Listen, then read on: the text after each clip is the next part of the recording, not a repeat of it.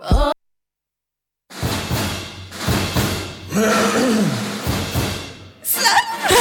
Lounge. The next.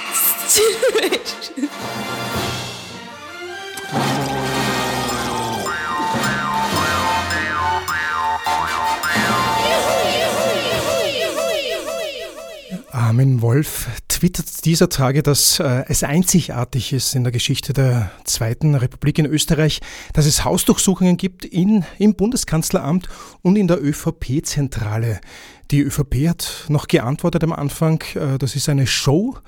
Ja, und wie das richtig zu verstehen ist und was im Moment gerade in Österreich los ist, dafür habe ich mir jemanden eingeladen, der das vielleicht noch besser deuten kann als ich.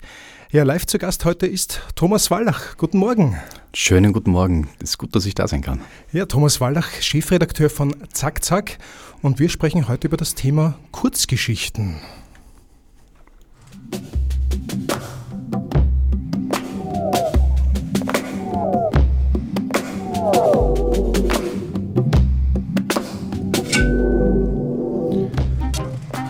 Typisch für Kurzgeschichten, ich zitiere da einen Wikipedia-Eintrag, ist eine konfliktreiche, häufig nur skizzenhaft dargestellte und von Emotionen geprägte Situation. Stimmt das eigentlich auch auf, auf die derzeitige innenpolitische Lage? Kann man das auch so sagen, dass die das gemein hat mit der Kurzgeschichte? In der Politik gibt es ja überhaupt nur noch Kurzgeschichten. Also die große politische Vision, die vermisst man eigentlich schon lange. Man schaut immer auf die nächste Umfrage, ob jetzt frisiert oder nicht, äh, oder auf die äh, nächste Neuwahl. Hm, die österreichischen Regierungen haben ja immer gefordert, dass sie ihre Legislaturperiode verlängert bekommen. Das hat damit geendet, dass sie niemand bis zum Ende durchhält. Mhm. Außer Werner Feimann ein einziges Mal interessanterweise. Also Kurzgeschichte, konfliktreiche, dichte Handlung und sehr viel Emotionalität, das passt sogar sehr gut auf die österreichische Innenpolitik. Vielleicht noch eine kleine Offenlegung. Wir beide kennen einander nicht. Wir sehen uns zum ersten Mal live. Wir haben uns trotzdem das Du-Wort angeboten. Zwischen uns ist kein Geld geflossen.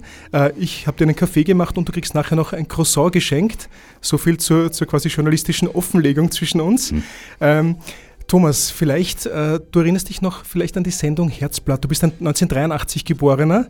Herzblatt ist dir noch ein Begriff. Na klar. Die Zusammenfassung äh, von, nicht von Susi, sondern von Thomas. Kannst du vielleicht kurz für alle, die sich innenpolitisch derzeit äh, nicht mehr raussehen, ganz kurz sagen, was ist denn das, was derzeit so aufregt und so bewegt hier in unserem Land? Ganz kurz zusammengefasst, es ist eine Praxis aufgeflogen, die seit Jahrzehnten jedem bekannt ist. Äh, die Politik gibt Medien Geld für Inserate und die schalten dafür nicht nur Inserate, sondern auch noch positive Berichterstattung und jüngst sogar auch noch frisierte Umfragen. Und das ist alles aufgeflogen, weil das Handy eines der beteiligten Politiker, Thomas Schmidt, konfisziert wurde von der Staatsanwaltschaft und ausgewertet wurde. Und es zeigt sich, Sebastian Kurz, der ehemalige Bundeskanzler und seine engsten Getreuen haben in diesem Spiel kräftig mitgemischt und sich mit Steuergeld aus dem Finanzministerium gute Berichterstattung und gute Umfragen gekauft. Mutmaßlich, es gilt ja noch die Unschuldsvermutung, über die werden wir vielleicht später auch noch sprechen. Und die Tagespresse hat ja schon auch geschrieben zu Thomas Schmidts Handy, es äh, wurde mittlerweile schon nominiert für den Friedensnobelpreis, weil es äh, möglicherweise Korruption verhindern kann zukünftig. Ja, das Handy von Thomas Schmidt spielt da sicher eine wesentliche Rolle. Ich bin auch froh, über dass Thomas Schmidt so eine äh, WhatsApp-Plaudertasche war.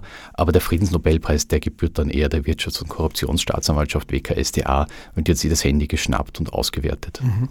Und Thomas, wir werden hoffentlich im Laufe der Sendung einerseits ein bisschen noch über diese österreichische Innenpolitik, über die Kurzgeschichten, die derzeit da in, in vielen Medien herumgeistern und aufgearbeitet werden, reden.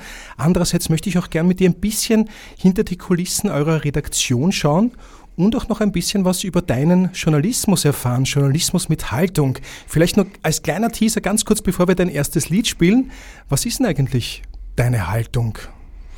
Meine Haltung ist, dass es sowas wie Neutralität im Journalismus nicht gibt. Es gibt Dinge, zu denen kann man sich nicht neutral verhalten.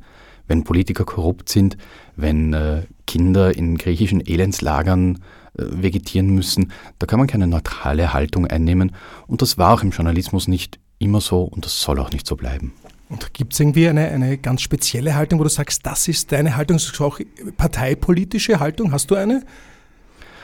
ich finde, dass wir unser, unsere Art zu leben neu organisieren müssen. Es sollen alle möglichst große Freiheiten haben, aber die müssen darin, die dürfen die Freiheiten der anderen nicht beschränken. Und dazu müssen wir uns überlegen, wie wir vieles im Leben ändern, wie wir mit unserem Planeten und vor allem auch mit unseren Mitmenschen etwas sorgsamer umgehen. Und dazu gehört auch, dass man die Auswüchse des Turbokapitalismus, des globalen, kräftig zurückschneidet. Mhm. Okay, also das wäre deine, deine Ausrichtung sozusagen. Du hast aber auch äh, musikalisch ein bisschen was mitgebracht, um dich zu entblößen hier in der Sendung. Was, was ist denn das Erste, was wir hören dürfen und warum das? Ich habe eigentlich hauptsächlich Soul mitgebracht von einem New Yorker Label, das mir sehr gut gefällt, Depton Records. Mhm. Aber wir fangen an mit was ganz anderem, nämlich, äh, nämlich mit was Wienerischem. Da singen äh, Resetaritz und Molden ähm, und die singen das Lied eines Obdachlosen, also eines Sanders, wie man in Wien sagt, der im Regen und im Kalten auf die Straße muss und auf einmal feststellt, dass er ganz allein ist und seine Freundin nicht mehr findet. Und das ist ein bisschen eine Hommage an die Situation des ehemaligen Bundeskanzlers. Eins, zwei, drei, vier. Abracadabra, wo sind meine Haberer, wo sind meine Freund, wann die Sonne scheint? Hokus pokus, fidi Pussy vor mein schwarzen Autobus, wo sind die Kollegen, wann ich außer muss in Regen? Abracadabra, wo sind meine Haberer, wo sind meine Freund, wann die Sonne scheint? Hokus pokus, fidi Pussy vor mein schwarzen Autobus, wo sind die Kollegen, wann ich außer muss in Regen? Ich hab ein schweres Pinkel zum Tragen. Ich schlaf auf Nacht im Straßenkran. Ich hab einen Rausch und ich such den Mond. Ich wart auf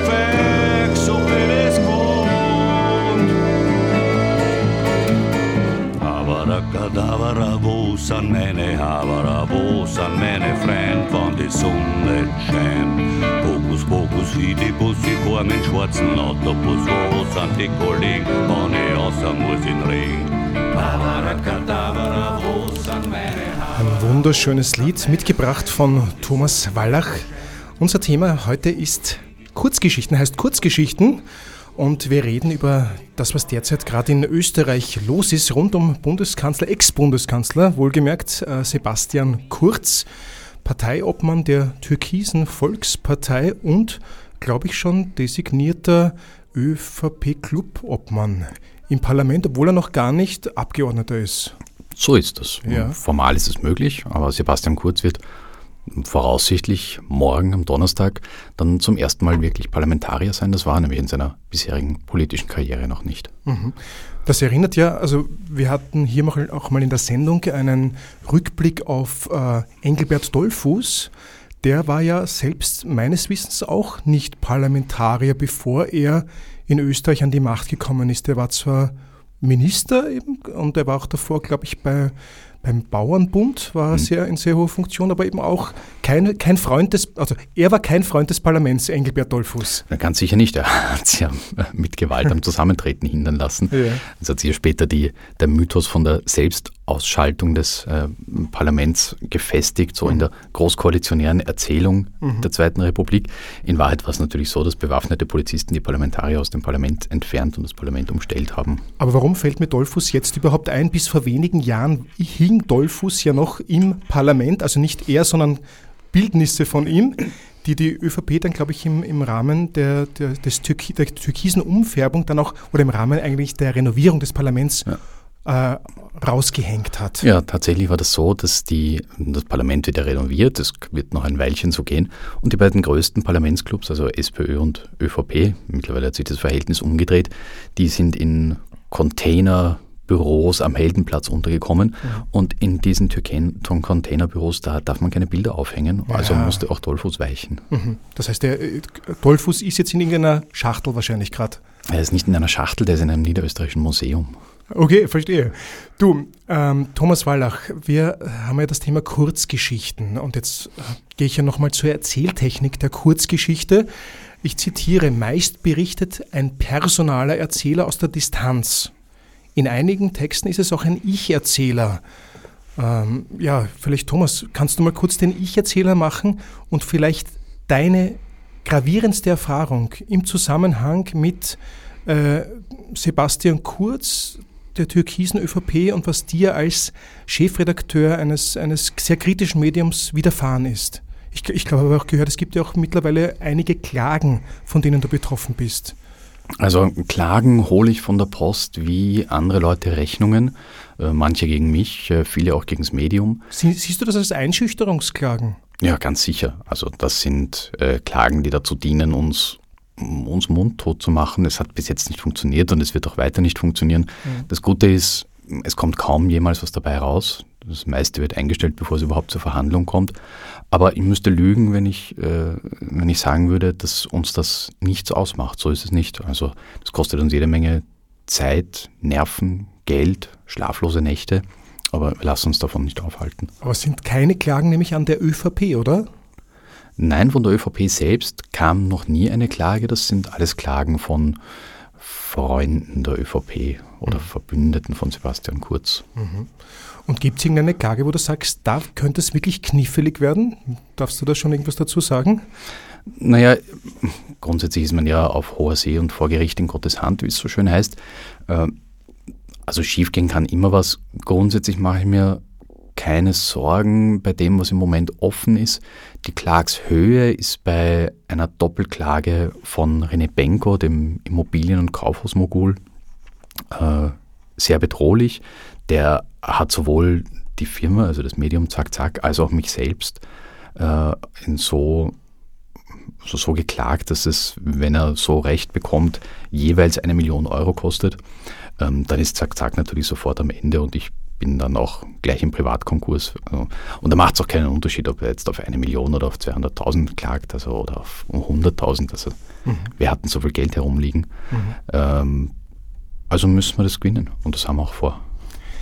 Wenn du von so viel Geld sprichst, da fällt mir eigentlich auch sofort ein, eins, was im Moment, glaube ich, äh, unsere Zuhörerinnen und Zuhörer vermutlich am meisten aufregt, diese 1,2 Milliarden Euro. Da gibt es einen Chat, der publik geworden ist äh, durch die Veröffentlichung des WKStA Hausdurchsuchungsanordnungsprotokolls. Ein, ein langes Wort. Ähm, da ist rausgekommen, dass äh, im Chatgespräch Thomas Schmidt mit Sebastian Kurz äh, redeten sie von 1,2 Milliarden Euro für Nachmittagsbetreuung. Und das war, glaube ich, etwas, was damals die Regierung schon ausverhandelt hatte und wenn ich es richtig deute, hat in diesen Chats mutmaßlich, es gilt natürlich die Unschuldsvermutung, wenn das überhaupt strafrechtlich relevant ist, kurz gebeten, äh, das zu verhindern. Das, ist, das wäre gut, aber das, so, so die Deutung, es würde dann nicht auf seine, äh, auf seine äh, politische ähm, Schlagkraft zurückgehen, sondern eben auf, auf Mitterlehner, Reinhold Mitterlehner. Und dann hat er im Nachsatz noch in diesem Protokoll äh, gemeint, kann ich nicht ein Bundesland aufhetzen. Interessant auch noch, das hat mich heute ein Twitter-User darauf aufmerksam gemacht, die Reaktion der Frauenministerin, die ja quasi auch indirekt damit zu tun hat, weil sie die Rechte der Frauen äh, vertritt in unserem Land. Ja, die hat, die hat gar nichts dazu gesagt und im Gegenteil noch Bundeskanzler Sebastian Kurz gratuliert für seinen Rücktritt, der sinngemäß so etwas Staatsmännisches habe und Verantwortung für, für Österreich übernehme.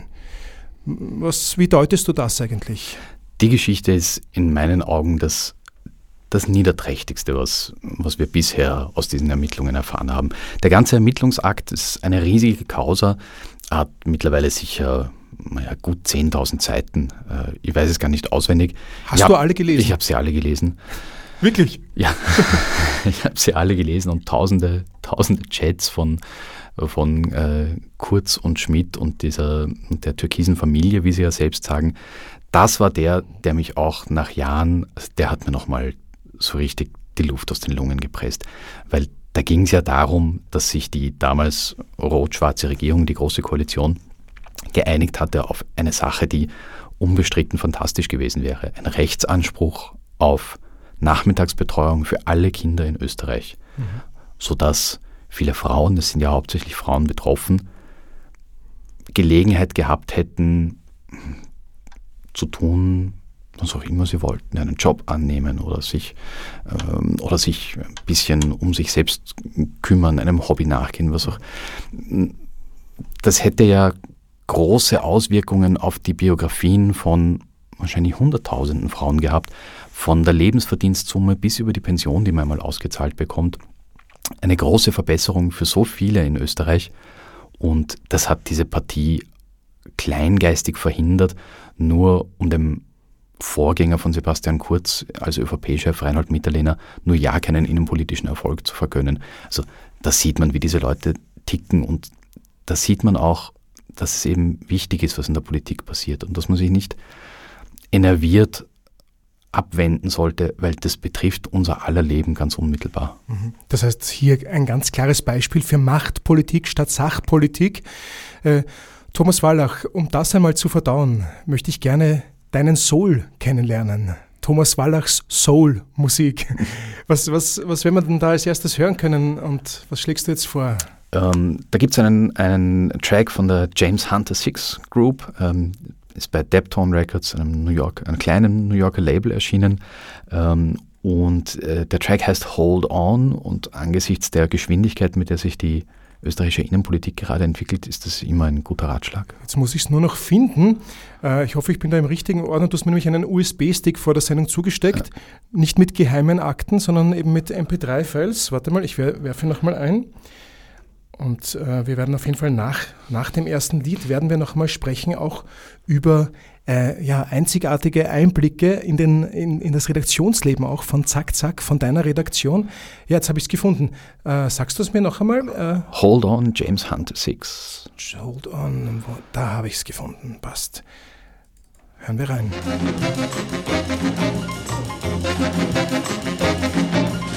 I may be gone, but not for long, baby.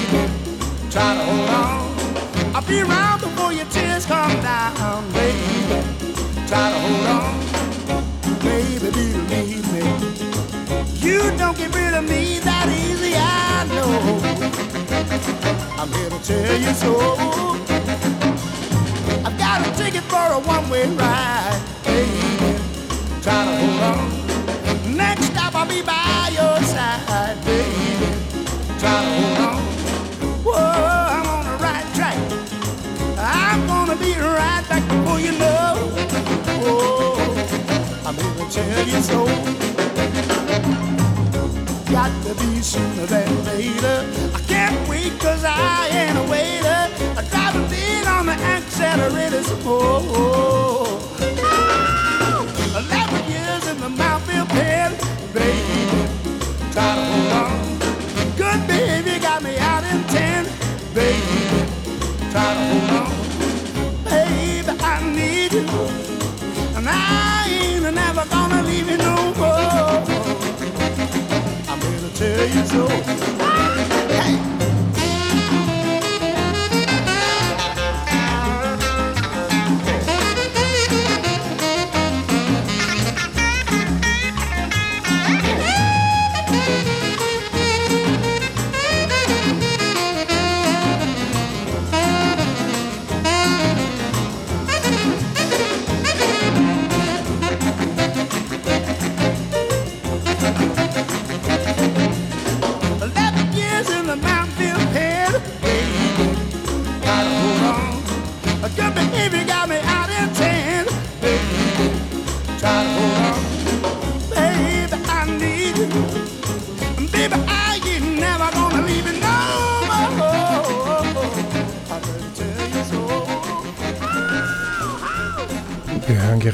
Lieblingsmusik von Thomas Wallach, Chefredakteur von Zack Zack. Und unser Thema heute hier bei Sunrise Orange auf Orange 94.0, das Freiradio in Wien, heißt Kurzgeschichten. Ich habe mich selbst übrigens noch gar nicht vorgestellt. Mein Name ist Christoph Schütz. Folgen kann man mir gern auch auf Twitter unter @kri_schütz und ja zum Thema Kurzgeschichten kommend. Ja, typisch für eine Kurzgeschichte ist, dass sie an nur wenigen Orten spielt dass äh, die Themen der Kurzgeschichte aktuelle Probleme sind. Betont, ich zitiere, wird die Alltäglichkeit von Handlung und Personen, die weder aus der Masse herausragen noch heldenhaft auftreten. Gilt das auch für die Akteure der derzeitigen Ermittlungen, der derzeitigen Innenpolitik aus deiner Sicht? Wie meinst du, ob sie heldenhaft auftreten? Dass sie eben nicht heldenhaft auftreten und weder aus der Masse herausragen. Also ich glaube, das stimmt eigentlich nicht, weil eigentlich die ragen sie aus der Masse heraus. Der Masse der Politiker, würde ich sagen, oder? Wie siehst du das? Ja, das ist auch äh, ihr ganzes politisches Konzept, würde ich sagen. Ähm, diese, bleiben wir mal bei dem Begriff Familie. Es ist ja die Eigenbezeichnung von äh, Sebastian Kurz und seinen engsten Vertrauten. Du bist Familie, Bussi, Bussi, Bussi. Genau. So, äh, so schrieb Finanzminister Gernot Blümel an Oberchat-Verfasser Thomas Schmidt, der dann später ÖBAG-Chef wurde.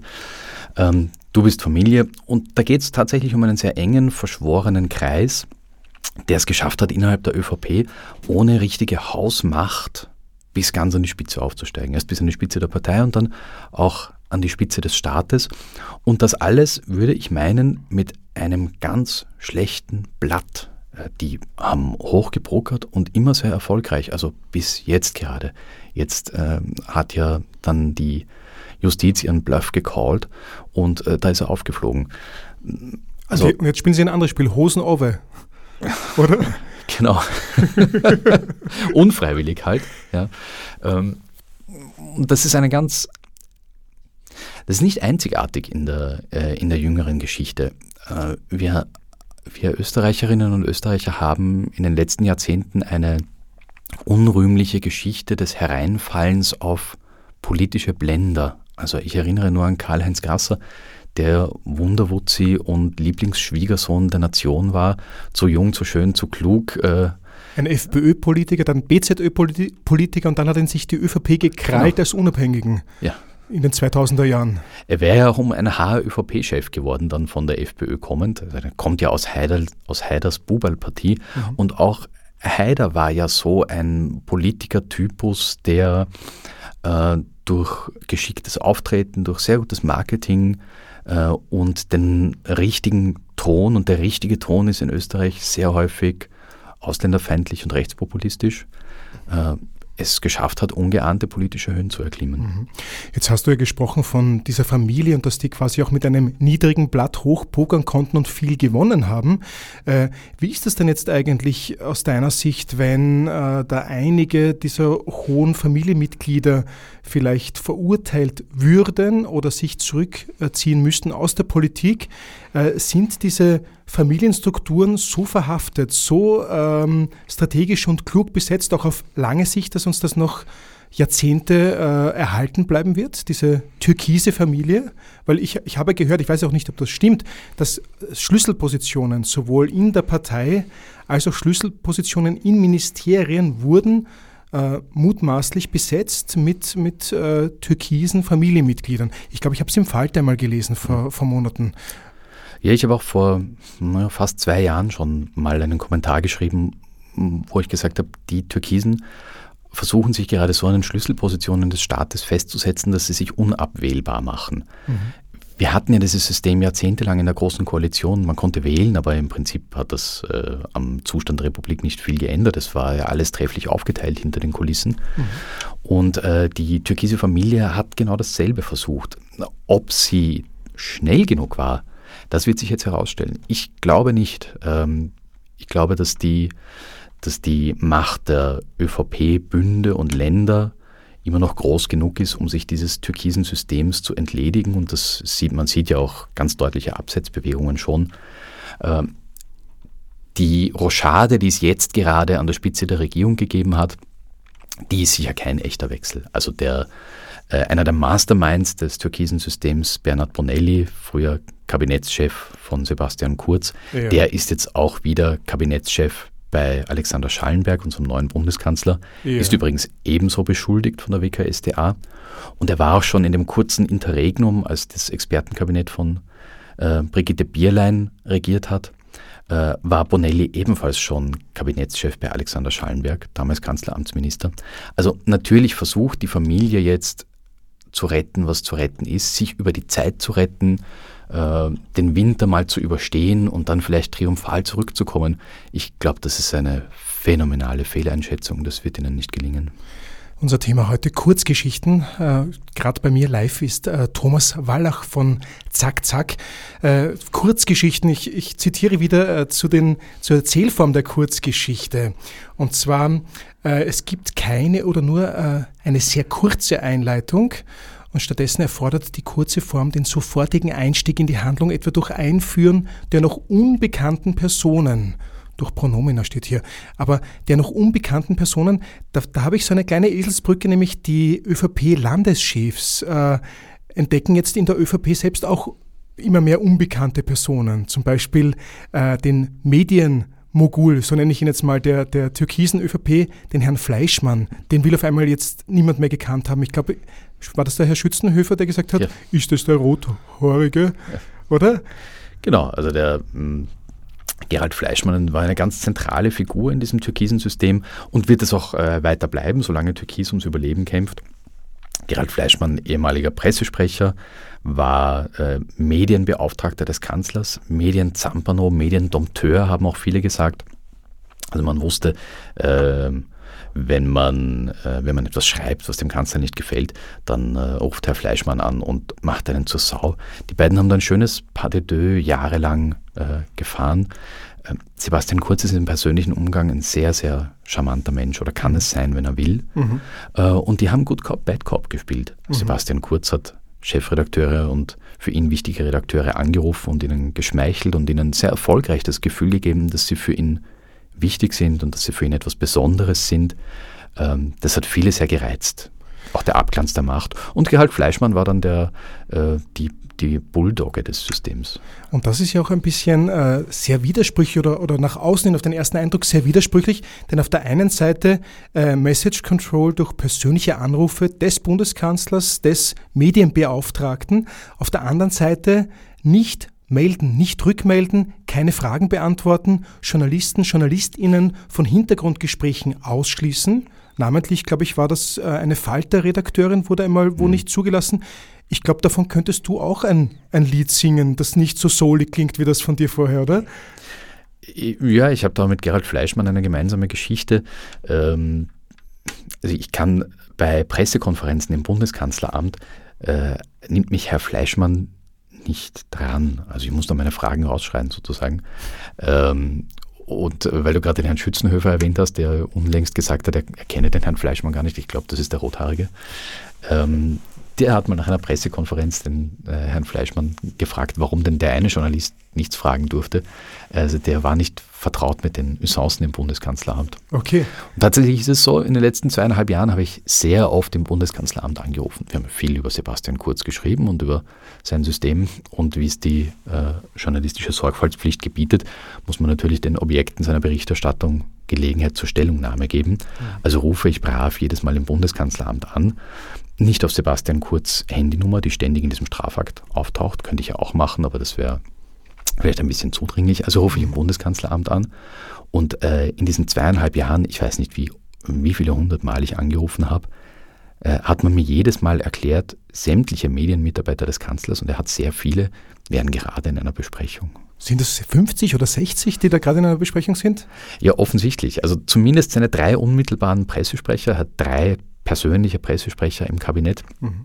Die haben immer dann gleichzeitig Besprechung gemacht, wenn ich angerufen habe. Oder vielleicht haben sie auch rund um die Uhr Besprechung gemacht, könnte auch sein. Und es geht ja auch das Gerücht um, dass äh, Sebastian Kurz um die 50 oder 60 Mitarbeiter, Mitarbeiterinnen, ich weiß gar nicht, ob Frauen dabei sind. Ich unterstelle mal, dass es nur Männer sind, aber ich, ich weiß es nicht. Äh, da, dass, dass er eben diese Mitarbeiter hat, um äh, ja, Message Control zu machen, Message Control äh, auszuüben. Was ist der Beleg davon schon? Naja, man kann im Personalstand des Bundeskanzleramts einfach nachschauen äh, und das sind tatsächlich an die 60, es schwankt immer ein bisschen, ähm, Mitarbeiter, die insgesamt mit PR befasst sind, sind auch Frauen dabei äh, und äh, das sind natürlich, das ist eine gewaltige Medienmacht, äh, es gibt kaum Redaktionen in Österreich, die so groß sind. Also mhm. zum Vergleich bei Zack Zack, wir sind insgesamt 18 Leute mhm. äh, und davon äh, sieben Redakteurinnen und Redakteure. Ähm, also allein wenn man die, wenn man die personelle Stärke vergleicht, und da reden wir jetzt nur vom Bundeskanzleramt, nicht vom ÖVP-Club, nicht, ja. von der, äh, nicht von der Bundespartei, da, ja, da hat das türkise System in Sachen Spiel mit den Medien schon einen personellen Vorteil alleine. Und hat sich das jetzt geändert durch den Bundeskanzlerwechsel oder ist das gleich geblieben?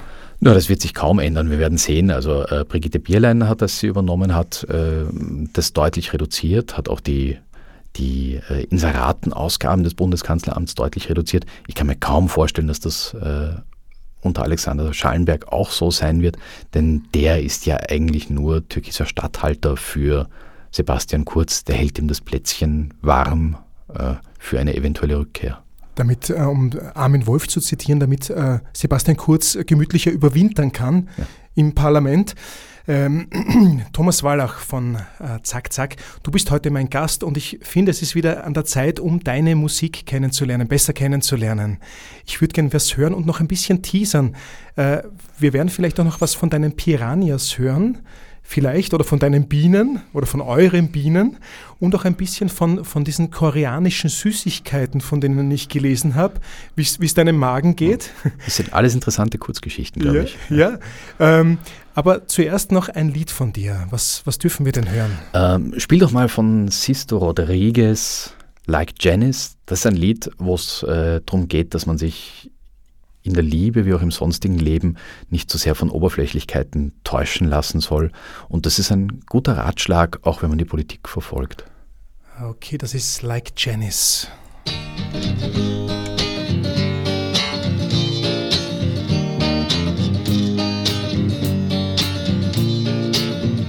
And you measure for wealth by the things you can hold.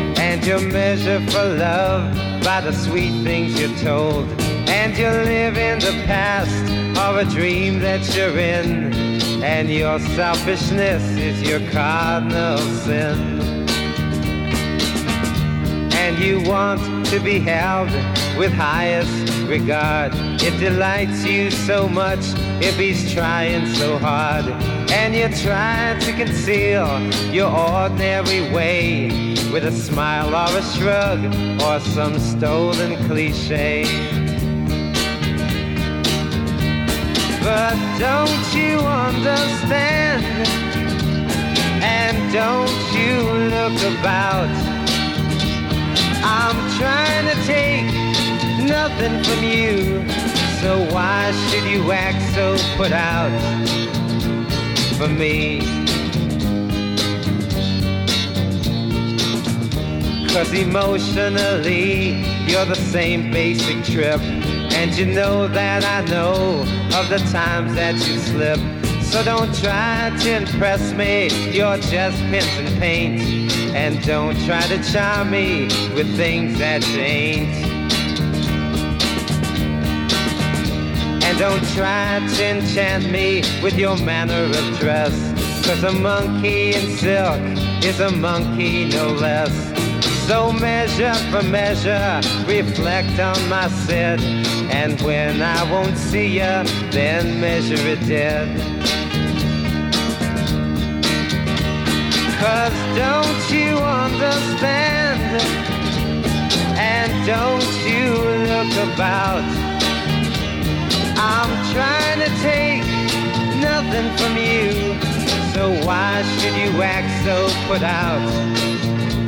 And sit there in wonder and doubt for me. Sunrise Orange, Sunrise Orange, die Morgensendung hier auf Orange 94.0, übrigens auch als Podcast konsumierbar und dann von Millionen Menschen gehört. Äh, heute mit Thomas Wallach, äh, Zack Zack Chefredakteur und unser Thema heute heißt Kurzgeschichten.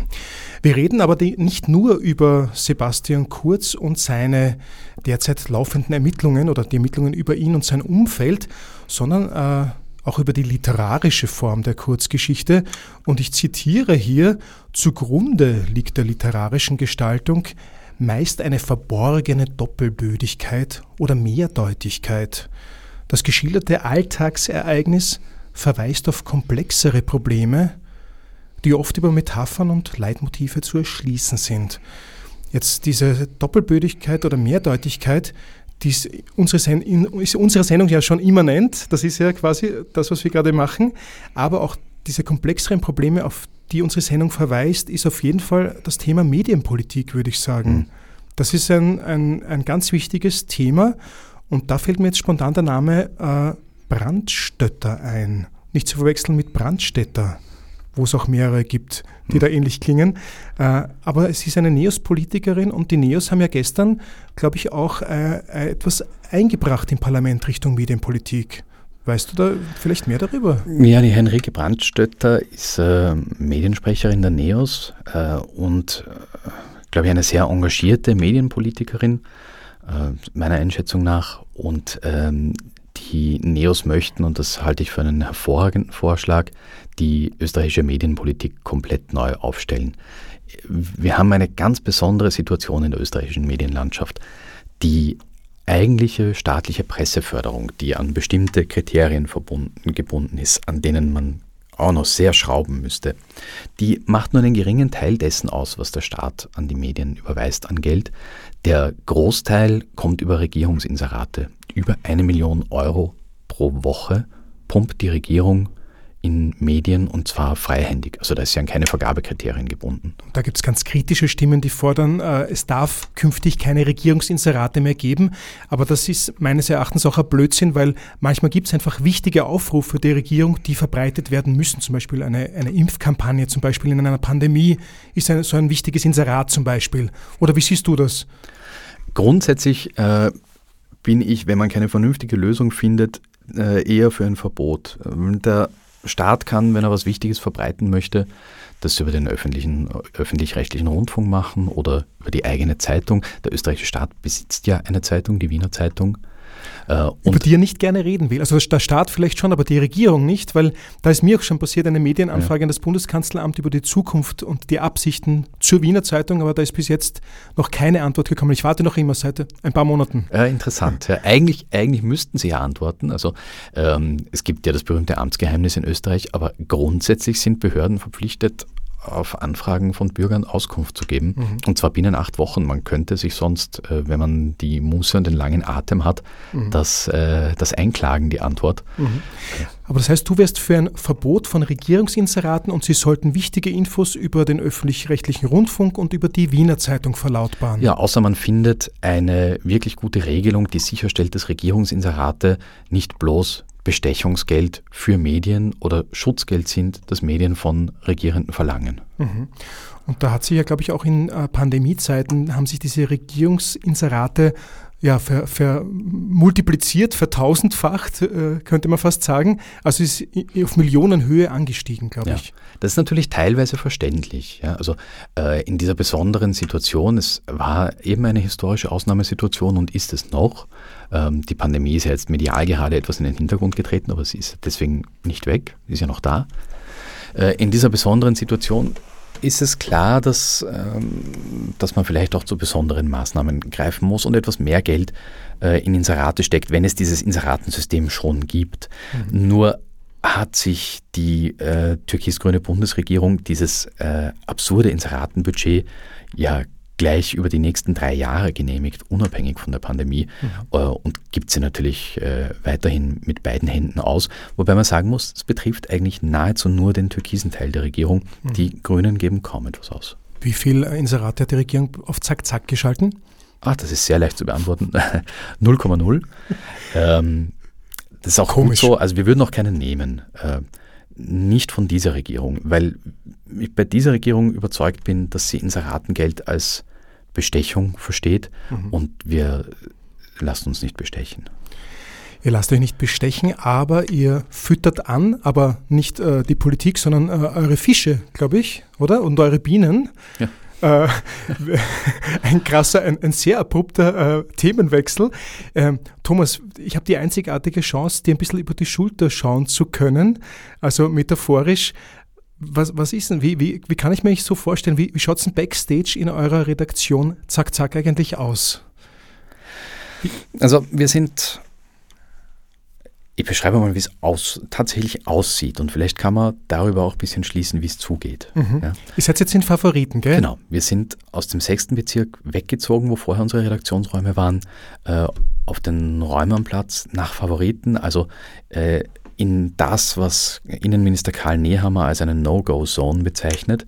Äh, es ist sehr schön dort und wir sind absichtlich dorthin gezogen, weil äh, also wir haben uns ganz offen gesprochen auch so ein paar Bobo-Hütten in der Innenstadt oder angeschaut und wir haben gefunden, dass das passt nicht zu uns. Mhm. Also und ich muss kurz einhaken, es ist auch die Gegend, wo vor circa 20 Jahren der FPÖ-Politiker Hilmar Kabers getortet wurde. Das stimmt. Er hat quasi gleich ums Eck von der äh, Redaktion eine Torte ins Gesicht bekommen. Ja. Äh, und die FPÖ steht dort am Viktor Adler Markt ähm, auch regelmäßig und macht Wahlkampfveranstaltungen. Mhm. Ich habe selber dort einmal gewohnt, deswegen, ja. ich habe zur Zeit der Tortung dort gewohnt. Ich habe auch kein Alibi für damals. Ich, ich, ich, ich war es aber nicht. Ja, ist ja es, jeder sagen, es ist lang verjährt. Ist, ist es schon verjährt? Lang, lang. Okay. Also wenn, wenn du beichten möchtest, dann ist jetzt eine gute Gelegenheit. da wird die Sendung in eine andere Richtung abdriften. Okay. Reden wir lieber über Zack Zack. Ich bin ja normalerweise eher gewohnt, Fragen zu stellen, als zu beantworten. also wir, äh, wir sind da in den 10. Bezirk gezogen in ein Gebäude am Räumannplatz, fast ganz oben mit, äh, mit, mit Blick über Wien äh, und über das, was sich da so abspielt. Äh, und sitzen in einem großen Raum. Ich wollte keine einzelnen Büros, sondern wir sitzen in so einem, also äh, das ist das Konzept eines zentralen Newsrooms, das ist äh, State of the Art äh, in, in Medien und gerade in Online-Medien. und wir brauchen dieses Zusammensitzen. Ich habe auch kein eigenes Büro, ich sitze äh, mittendrin, mhm. äh, um mit den sich überschlagenden Ereignissen Schritt zu halten und mit der rasenden Geschwindigkeit, in der Nachrichten heutzutage gemacht werden oder in der sie bei uns gemacht werden. Wir versuchen ja, wir haben uns für ein reines Online-Konzept entschieden, weil es mir absurd erscheint, die Nachrichten von heute erst auszudrucken und dann morgen mit der Post zu den Lesern liefern zu lassen, äh, wo schon ständig andere Ereignisse passieren und wo ja jeder und jede ein Gerät in der Hosentasche hat, mit dem man die Nachrichten auch unmittelbar anschauen kann. Und ihr habt doch parallel dazu ein, ein sehr umtriebiges Vermarktungskonzept äh, ausgekommen. Du twitterst wahnsinnig viel. Also ja. du bist wirklich ein, äh, wie soll ich sagen, Twitter-Maniac, würde ich es nennen. Du hast über 17.000 Follower, glaube ich, Followerinnen. Ja. ja. Also ständig lies, lese ich äh, Neuigkeiten von dir. Ich, ich bewundere das. Ich, ich, ich könnte das nicht, glaube ich, so viel twittern. Aber das ist dir wichtig. Also es ist Teil meiner Arbeit. Ähm, das ist Teil des Vermarktungskonzepts, ganz sicher. Mhm. Äh, es ist aber mein privater Account und eine gute Gelegenheit, auch einfach mal rauszulassen, was ich mir so denke und was nicht, äh, was nicht Blattlinie ist. Mhm. Und viele Leserinnen und Leser schätzen das, äh, glaube ich, ein paar persönliche Seiten von mir sehen zu können. Wobei ich sagen muss, äh, Twitter, diese soziale Plattform, ähm, die, die, die fordert Polemik und Zuspitzung geradezu heraus, wenn man nur so kurze Nachrichten schreiben kann. Mhm. Ähm, und deswegen findet sich das dort vielleicht überproportional. Also wenn man mich im richtigen Leben kennenlernt, dann, äh, dann, dann spreche ich nicht ständig so, du hörst das ja eh Stimmt, du, du, twitterst jetzt gerade nicht mit mir, also es klingt ganz anders als auf Twitter.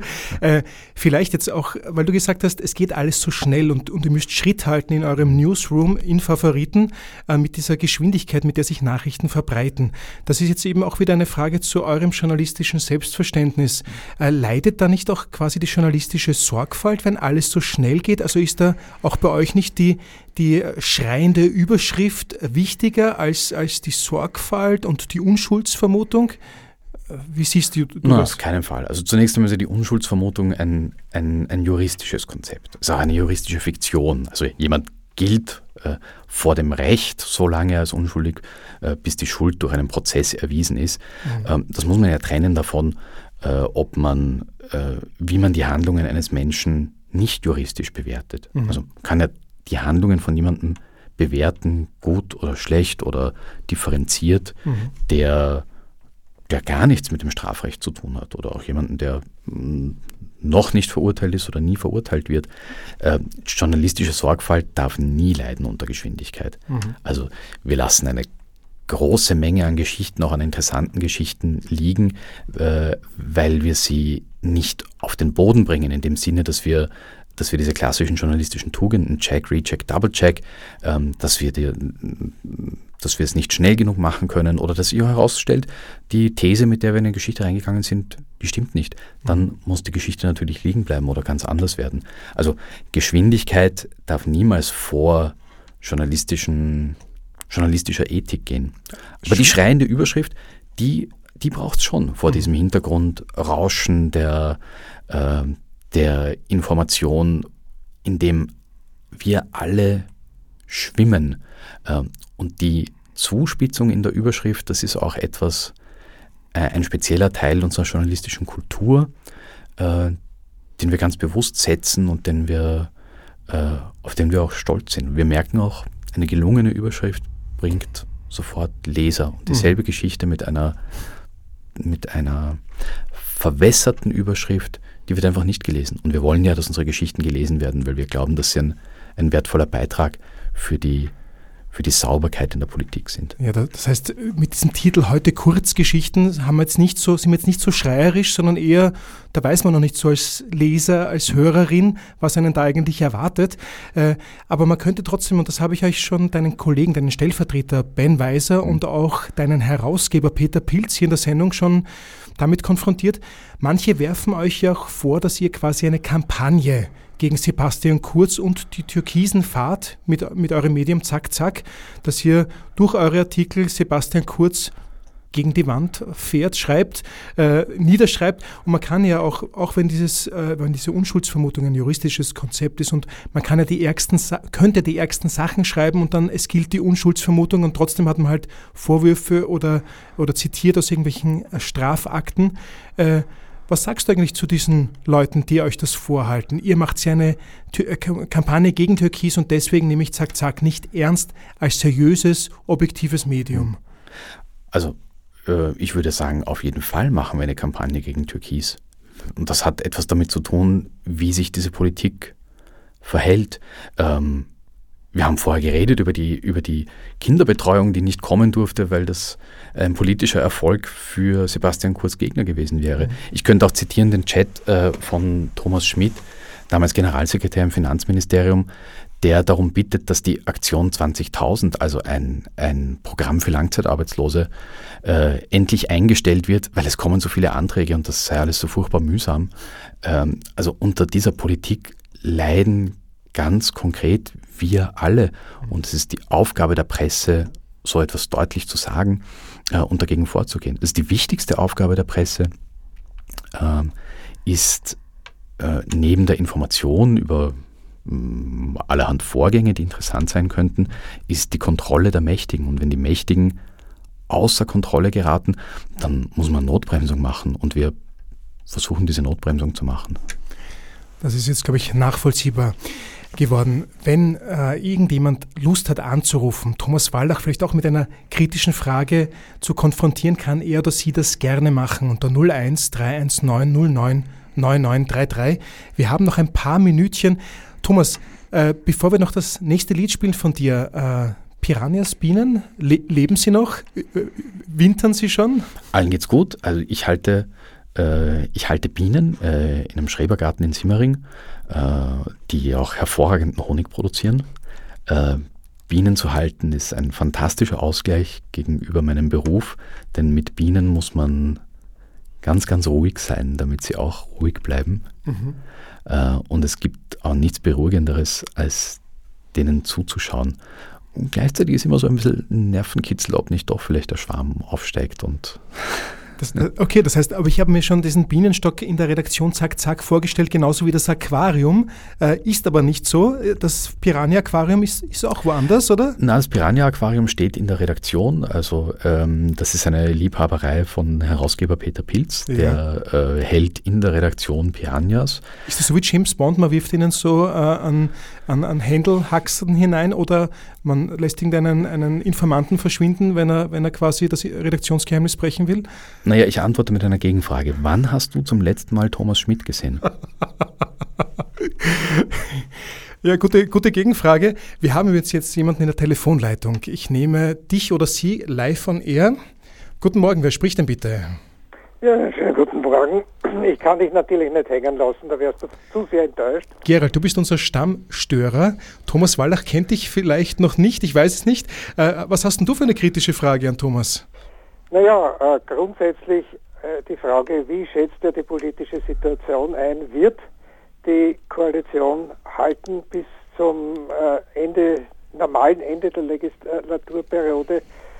Und wenn ja, wie? Also wie, wie wird sich das tun mit dem äh, jetzigen Herrn Bundeskanzler? Ja. Ich fürchte nämlich, dass in Kenntnis der Österreicher, die ja auch bei ähm, dem Herrn aus Kärnten, den, äh, den Namen jetzt nicht erwähnt, wie beim Lord Voldemort, mhm. äh, der hat ja sagen können, was er wollen hat. Am einen Tag das eine, am nächsten Tag äh, genau das Gegenteil und das ist überhaupt äh, kein Problem gewesen. Mhm. Er ist trotzdem gewählt worden, die Leute waren nach wie vor begeistert. Ja. Äh, ob Kurz nicht doch wieder eine Rückkehr gelingt, also die Kurzwahltaste klemmt. So wie es auch Paul Ronsheimer vom, von der Bildzeitung angedeutet hat, dass der auch eine Kurzrückkehr für möglich hält. Ja, Thomas Wallach, was sagst du zur Frage von Gerald, unserem Stammstörer? Wird die Regierung bis zum Ende halten und wenn ja, wie? Danke für die Frage, Gerald. Ähm, ich würde es auch gerne wissen, aber ich versuche trotzdem eine, eine Antwort. Ähm, ich sehe im Wesentlichen zwei Möglichkeiten. Die eine Möglichkeit ist die, wenn Sebastian Kurz im Frühling feststellen sollte, dass seine Umfragen wieder steigen, dann platzt die Koalition sofort, weil dann gibt es Neuwahlen. Mhm. Ähm, was die türkise Familie kann, ist Wahlkampf. Und ähm, das kennen ja alle in Notsituationen, da ist man ganz schnell auf das zurückgeworfen, äh, was man reflexartig am besten kann. Mhm. Also wenn sich eine Gelegenheit ergibt, dann wird es Wahlen geben. Äh, für Grün und Schwarz wäre das katastrophal. Ähm, die Grünen haben keinerlei Anlass, jetzt zu wählen. Auch die schwarze ÖVP hat keinen Anlass zu wählen. Deren Ziel muss das entgegengesetzte sein, nämlich so lang wie möglich weiter zu regieren, mhm. äh, um die Geschichten jetzt äh, vergessen zu machen und vielleicht noch den einen oder anderen Erfolg zu landen. Also im Wesentlichen wird es davon abhängen, ob sich Sebastian Kurz Ruf über den Winter erholt bei den Wählerinnen und Wählern. Ja. Dann werden wir neu wählen wage ich zu prophezeien. Äh, falls nicht, dann wird das türkise System aus der Regierung verschwinden und Schwarz und Grün werden versuchen, zusammen durchzuregieren. Da möchte ich jetzt auch einen äh, Kommentar aus dem Standard dazu passend zitieren. Mit Pandemie und Klimakrise gibt es genug zu tun. Dafür braucht es keine Pseudo-Pressekonferenzen, die Fragen erzeugen, statt Antworten zu liefern. Das ist ein, ein aktueller Kommentar, Nachruf auf die Message Control. Hm auch ein bisschen passend. Also wichtig ist jetzt Sachpolitik in diesen Tagen. Ähm, ja, mutmaßlich also für unser Land äh, sicher das, das Richtigere, Wichtigere. Äh, aber jetzt in unserer Sendung ist was anderes wichtig, nämlich wir haben jetzt so viel geredet. Ich möchte noch einmal gerne Musik von dir hören, Thomas. Ähm, ist der letzte Titel, den wir spielen? Der letzte oder vorletzte? Auf die Gefahr hin, dass es der letzte ist, ja. ähm, da gibt es von der wunderbaren Sharon Jones, äh, die leider vor ein paar Jahren verstorben ist, wieder von Deptone Records, eine, eine Interpretation eines amerikanischen Klassikers, This Land is Your Land. Ähm, und ich finde, das passt sehr gut zu unserer jetzigen Situation. Also die Österreicherinnen und Österreicher sind angehalten, sich, sich das eigene Land zurückzuholen.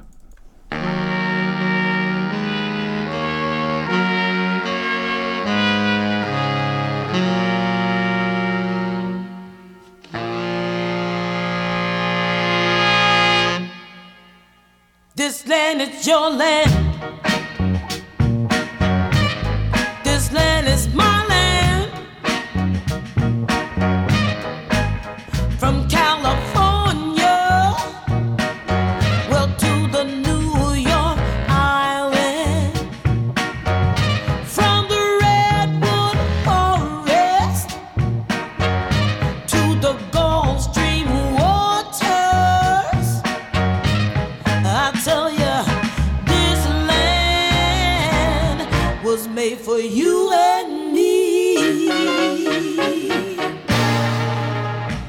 Wir haben jetzt hier bei Sunrise Orange zum Thema Kurzgeschichten noch eine Anruferin ganz kurz mit einer Frage. Was ist deine Frage?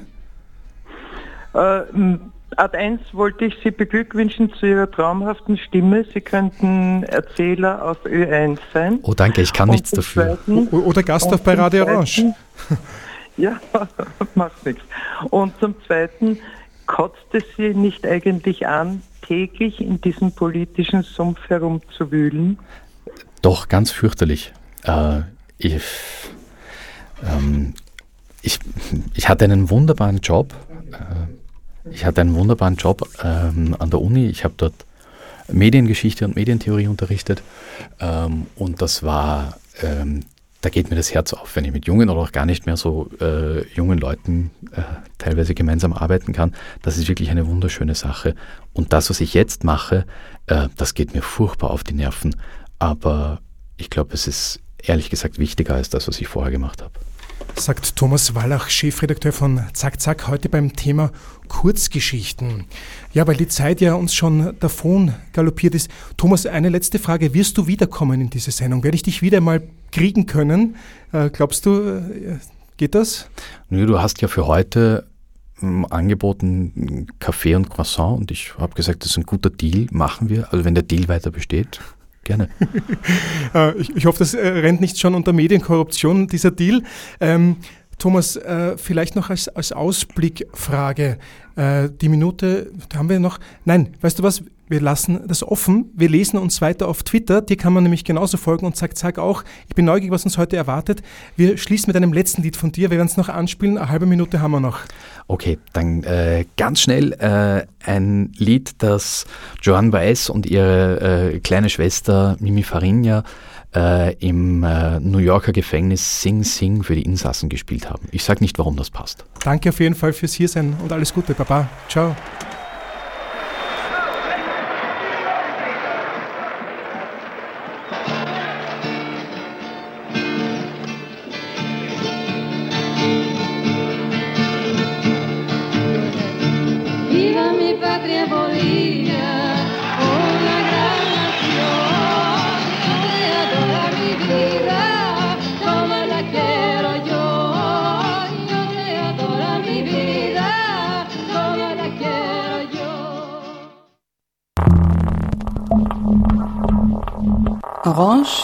94.0, das Freiradio in Wien.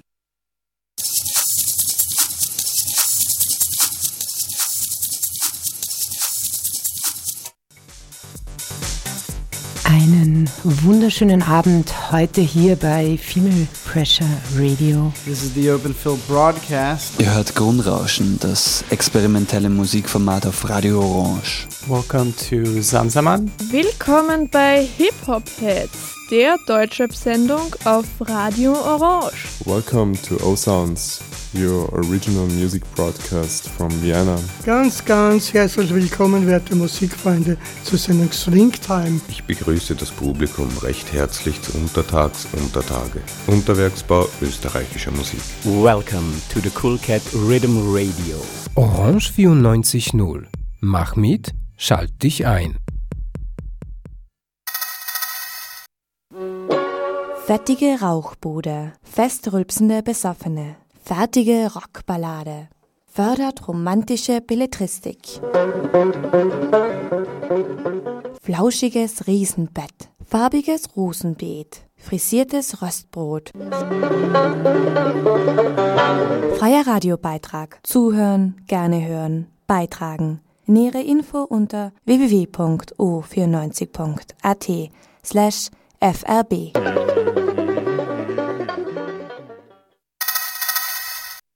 Neun Uhr, Radio Africa International. zehn Uhr, Dead air.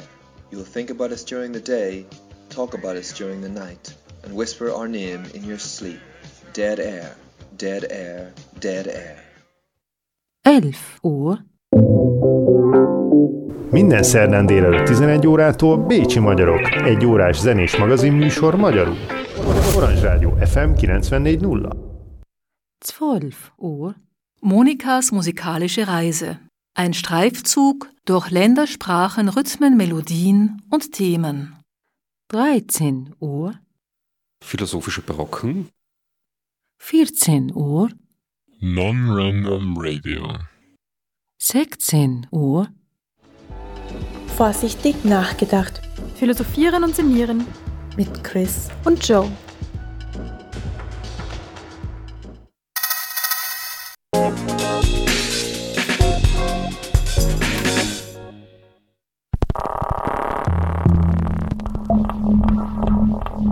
Orange 94.0, das Freiradio in Wien.